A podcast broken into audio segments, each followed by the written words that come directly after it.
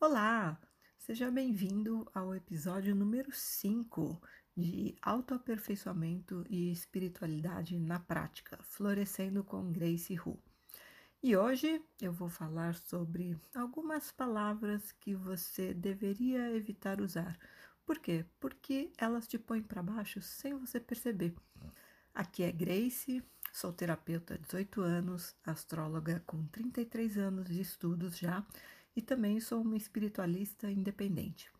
Minha proposta é ajudar você a lidar melhor consigo mesmo, com os outros e com a vida. Porque tudo tem um porquê, um para quê e um como.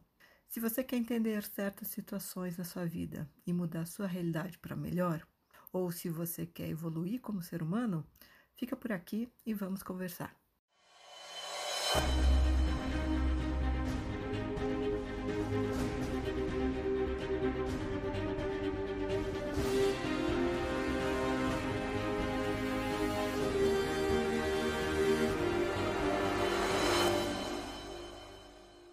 Pois é, tem palavras que a gente fica tão acostumado a ouvir e usar que nem percebe o efeito que elas causam dentro da gente, que pode ser negativo, porque as palavras costumam vir com um significado emocional, inclusive, associado a elas, conforme o uso que elas vão tendo em determinado tipo de situação.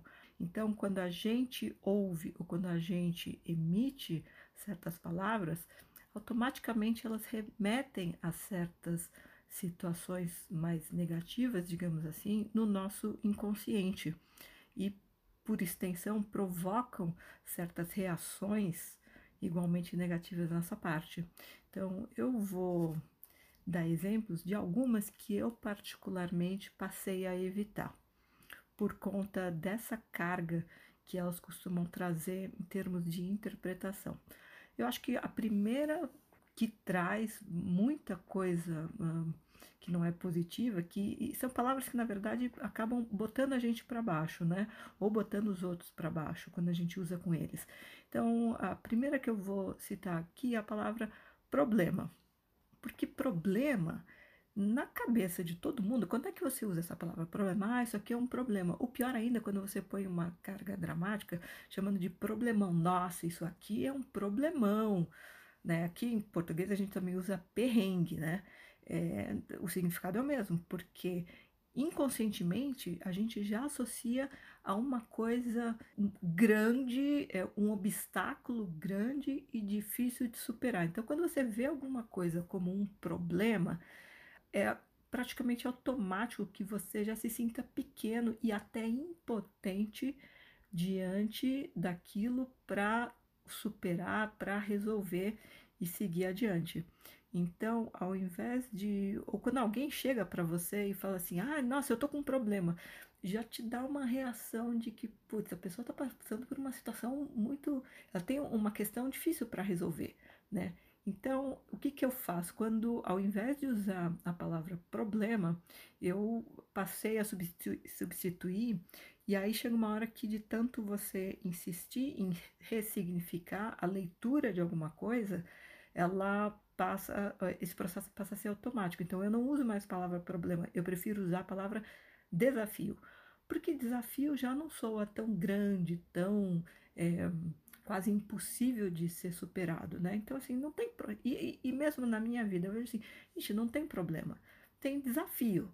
Ou então, outra alternativa que eu gosto de usar, tem uma questão para ser resolvida. Não tem um problema, tem uma questão que eu posso não saber como resolver no primeiro momento, mas já não parece tão difícil, né? Quando ah, é uma questão, é um, um, um desafio, ainda mais para quem gosta de desafio, sou até estimulador, né? Estimulante até.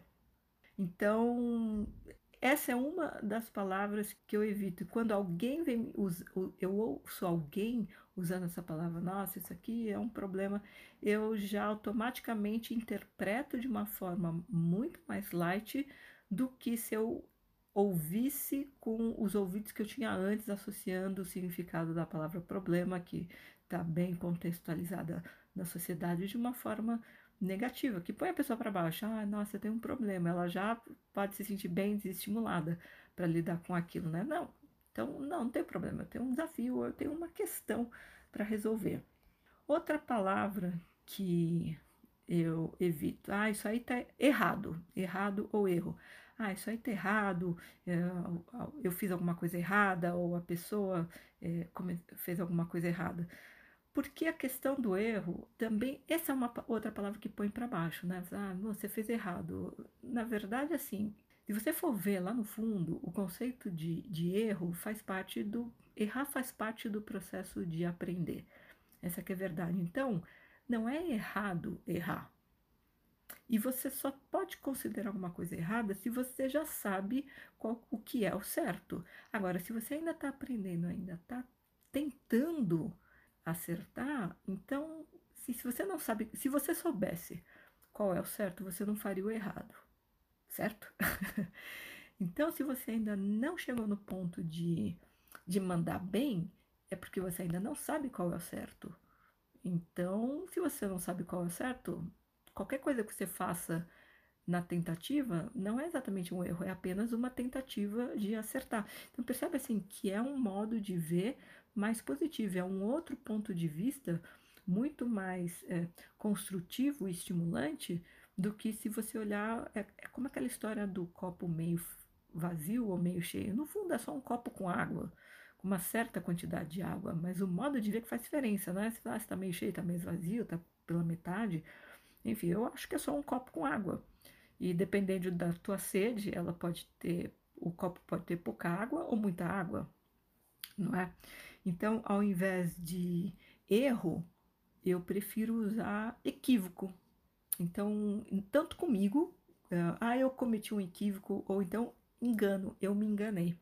Como também para falar de alguém que, come, que, ainda, que não acertou de primeira, por exemplo. Eu falei, ah, se alguém vem falar alguma coisa é, para mim e eu não considero aquilo certeiro, digamos assim, né? Então eu vou fazer, assim, olha, é, eu acho que você está equivocado né? Eu acho que você cometeu engano. Porque também tem uma coisa, se você chegar para alguém e falar assim, ah, você está errado, a pessoa automaticamente já vai se colocar numa postura defensiva. E talvez, dependendo do tamanho do orgulho dela, né? Ela, talvez ela até parta para o ataque. Não, errado você, não sei o que lá. enfim, para se defender. Então, uh, as, não só a questão de as palavras terem poder, mas o que a gente usa, como a gente se comunica, sempre provoca uma reação interna na gente e uma reação nas outras pessoas, né? Então, assim, eu nunca erro, eu posso me enganar, eu posso me equivocar, mas sempre na tentativa de acertar. E da mesma forma, porque a gente, da forma como a gente se trata, a gente vai tratar os outros. E, a, e a, a, o inverso também é verdadeiro. A forma como a gente trata os outros é um reflexo de como a gente se trata. Então, é, eu também vejo assim, as pessoas também não erram. Isso é uma visão um pouco mais um, condescendente, né? um pouco mais um, humanitária, talvez. Então, eu não, eu não acho que as pessoas estão errando, não. Elas estão elas se equivocando, elas estão se enganando, porque, de novo, ninguém erra porque quer. Né? Se as pessoas soubessem fazer melhor, elas já fariam de primeira. E por quê? Porque basicamente o ser humano é movido à vaidade. Então ninguém erra porque quer.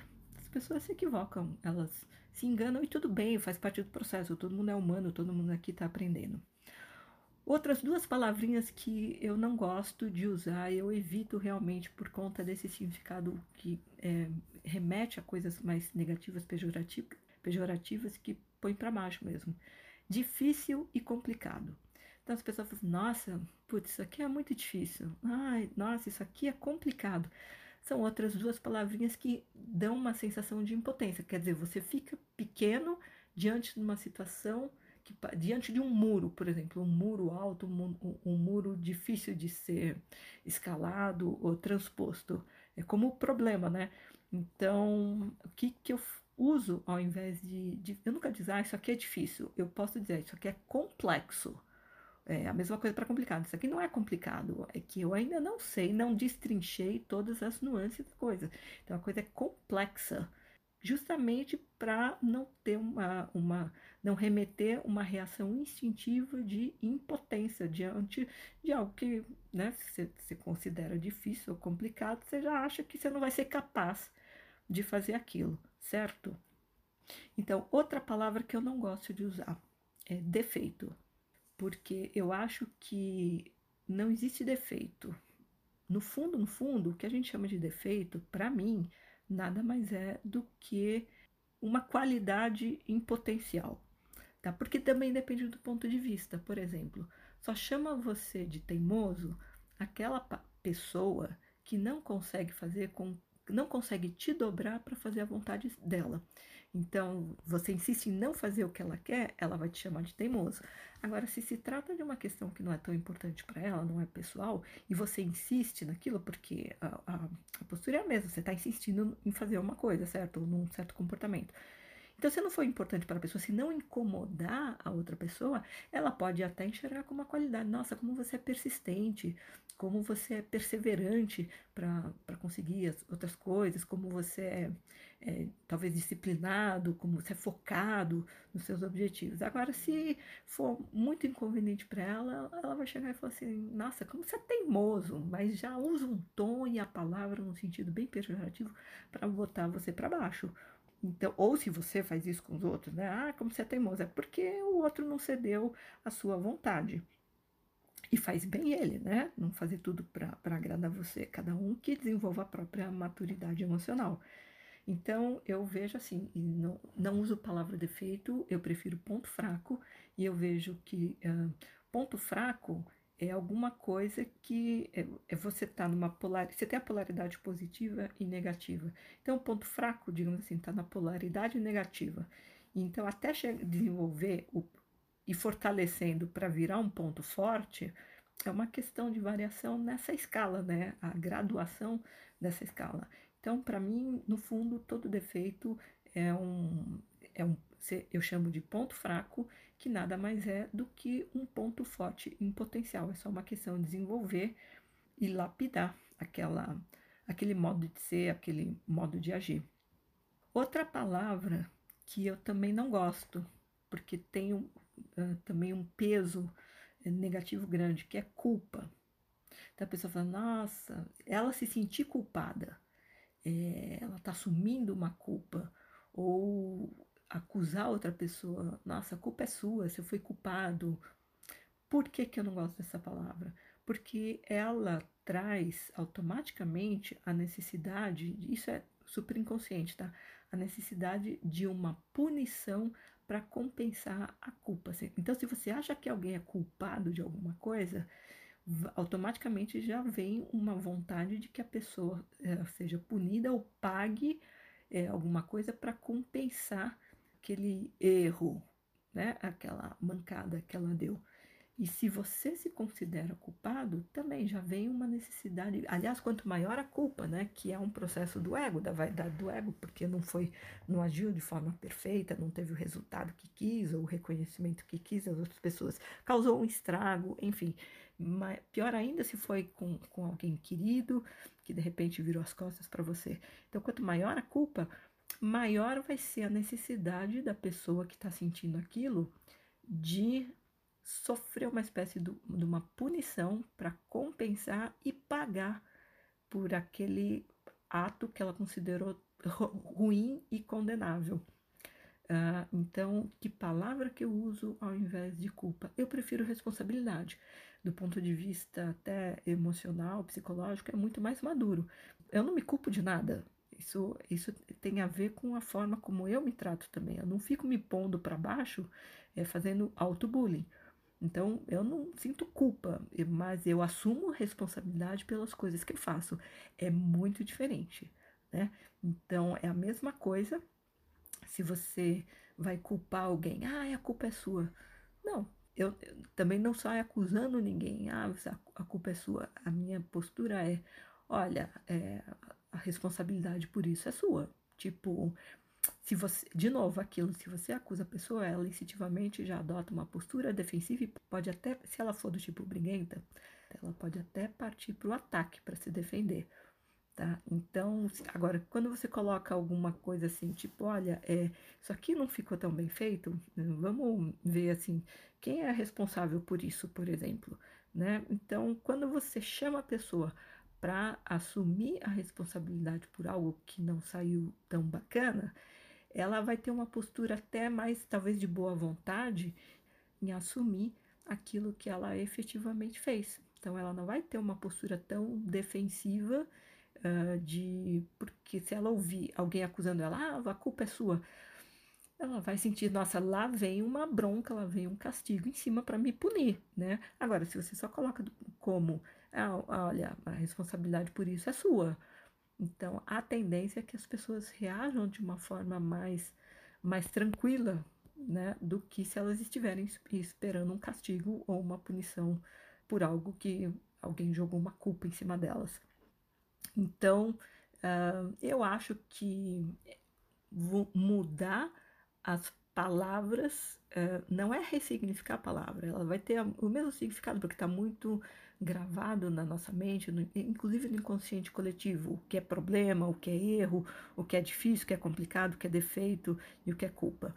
Então, mas é trazer um ponto de vista diferente em função de usar, é, escolher melhor palavras que não depreciem tanto né? Tanto a, a, gente e as outras pessoas. E tem outra palavrinha que eu também evito, porque eu acho que o uso excessivo já comprometeu o significado, né? Que é a palavra Deus. Hoje em dia cada um interpreta Deus de um jeito, então Deus para um vai ter uma interpretação completamente diferente para outro e na na mente judaico-cristã da sociedade ocidental, a palavra Deus vem muito associada assim com uma figura de autoridade que também é meio carrasca, né? Então, as coisas boas a, é presente de Deus e as coisas ruins são, são muito associadas, principalmente na cultura cristã, são muito associadas com castigo, né? Então, gente, que Deus é esse? Que ele é bom e ele pune ao mesmo tempo, ele não é sempre bom o tempo todo, ele também pode ser vingativo. Então, essa noção de Deus vingativo, para mim, não, não soa muito, muito bacana, não. Como se tem um, alguém lá, um ser superior, onisciente, onipresente, que tudo vê, tudo sabe, e você não pode cometer um deslize que ele já vai querer te punir. Acho uma visão muito infantilizada de, dessa força criadora. Então, é uma palavra que eu evito, Deus. Eu prefiro outras que tenham um significado que não esteja tão carregado negativamente. Então, por exemplo, as forças invisíveis do universo ou vida, eu gosto da palavra vida com V maiúsculo para significar essa força maior, essa inteligência maior que, que rege o universo. Então, era isso que eu queria compartilhar com vocês uh, dessa vez, nesse episódio, a minha visão de.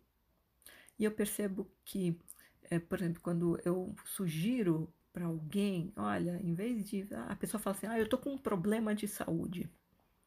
Eu falo assim, bom, e se você trocar a palavra problema por eu tô com uma questão de saúde? Né? A pessoa, é, não, é verdade. Então já passa a ter uma carga emocional uh, mais leve, né? Já não soa tão negativo porque e, e já dá um alívio interior também. Isso é que é importante no final das contas, é você procurar fazer o, o seu melhor para se sentir sempre ou pelo menos na maior parte do tempo. Então, essas palavras que a gente usa é, muitas vezes podem realmente provocar um efeito de botar a gente para baixo sem perceber. E é o que a gente está fazendo. Então, se você faz isso com você, um, o que, que vai acontecer? Outra pessoa usar essas mesmas palavras com você também vão te botar para baixo, ainda mais se for alguém cujo afeto seja muito importante para você. Você vai dar mais ainda importância para o que essa pessoa disser. Você pode participar do podcast enviando uma mensagem de voz através do link na bio do meu Instagram, que é GraceRuBR. G-R-E-I-C-Y-H-O-O-B de Brasil R e é um áudio de até um minuto que pode aparecer aqui em outro episódio, como se você participasse de um programa de rádio. Ou você pode mandar um comentário, uma pergunta ou uma sugestão para mim via mensagem direta no Instagram. Se você gostou desse podcast, assine na sua plataforma preferida para receber os novos episódios assim que estiverem disponíveis. Ou então, me siga no Instagram para saber quando eu vou colocar mais um no ar. Fique bem e até o próximo episódio.